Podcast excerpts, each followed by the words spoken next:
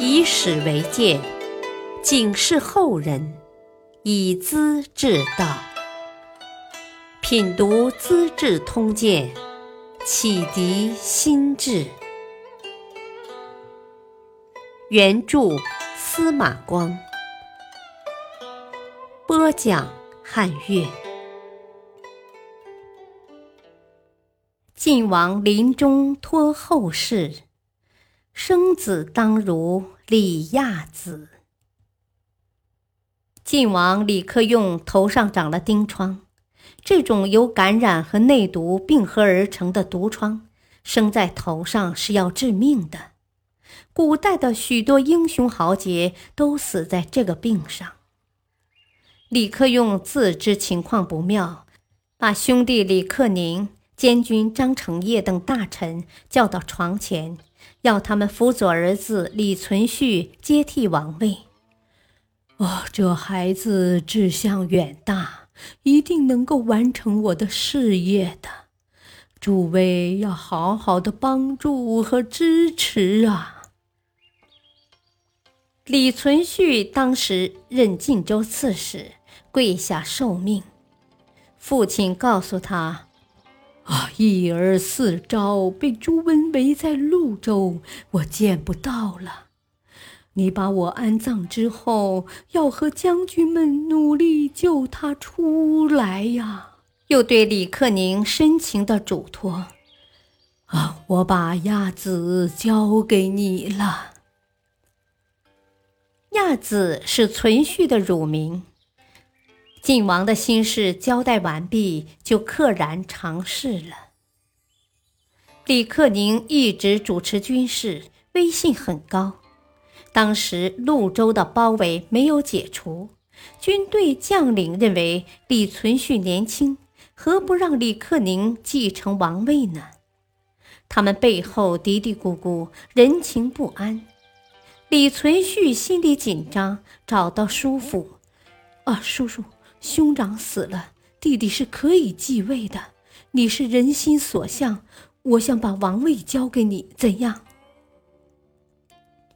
李克宁当众宣布：“啊，存续是先王嫡子，我们亲受遗命，辅佐他，谁敢违背呢？”将领们听了，也就安下神来，要求谒见李存勖。他还在灵堂里嚎哭呢。张承业劝道：“啊，真正的孝顺是保证国家事业发展呐，一味哭泣有什么意思啊？”把他扶起来，当着文武官员接替晋王和河东节度使的爵位。李克宁率先下拜祝贺，挑起王府的军政重担。李克用有一百多个干儿义子，都是挑选军中的勇壮少年，留在身边，宠爱如同亲生。存勖是亲生的儿子，他接位时，这批义兄弟的年纪都不小了，长期带兵，立过功劳，心里很不舒服。有的托病不上殿，有的见到新王不下拜。他们心里都向着李克宁。甲子李存浩私下劝导李克宁：“啊，兄终弟及，自古有之啊，以书拜之，合乎礼法嘛。天与不取，后悔是来不及的。”李克宁十分吃惊：“啊，我家世代注重道德。”父慈子孝，兄友弟恭，先王的事业有人继承，我还要求什么呢？你再胡说，看我不把你的脑袋砍下来！李存浩也就再没提起。李克宁的妻子孟氏生性强悍泼辣，做丈夫的很怕她。李克用的义子们都叫妻儿去见叔母，叽叽喳喳，重复李存浩说的一套理由。孟氏听得入耳，又怕人多口杂，言语泄露，反而受祸，便强迫丈夫考虑大家的意见。李克宁一向温厚懦弱，这种话头听多了，也渐渐动心。李存浩看有机可乘，公然主动为李克宁设下一条计谋，趁晋王来请安问候，顺便逮捕，一网打尽。有大批义子的拥护，把河东九郡送给朱全忠，争取他的支持，再将太夫人曹氏和存续送往大梁，不就稳坐晋王的宝座了吗？李克宁的头脑已经迷糊了，当即赞成这个阴谋。随后召见李克用的亲信史敬荣，要他在暗中配合。史敬荣假装应允，回头就向曹太夫人告发了。曹氏大惊，马上召见张承业，指着李存勖说：“哦，先王把孩子托付给你们了。”如果外面有别的打算，只给我们母子一个安身立命、过日子的地方就行了，千万不要送给朱全忠。别的事不用麻烦，我老婆子也就感恩戴德了。张承业惶恐万分，丈二和尚摸不着头脑，很严肃地发誓道。啊，老奴要用生命来完成先王的嘱托，不知太夫人说的什么意思呢？李存勖便把叔父的计划详细说了，同时表示：“啊，血肉至亲，不可自相残杀，彼此鱼肉，我愿意退位，交出大权，以求灾难不致发生。”他的话是真诚的，张承业十分气愤，哼，可您敢把大王母子投入虎口，若不把他除掉，如何对得起先王？这个事我一身承担。立即召见李存璋、吴拱和另外几位义子，商议防守的办法。第二天，张成业设宴请客。帐里埋伏假士，乘机把李克宁和李存浩逮捕了。晋王见到叔父泪水满面，一字一句地述说道：“ 我侄儿原先要把君父大权让给叔叔，叔叔偏不接受。事情已经定下，为何又来这一套？”又怎么忍心将我母亲交给仇人呢？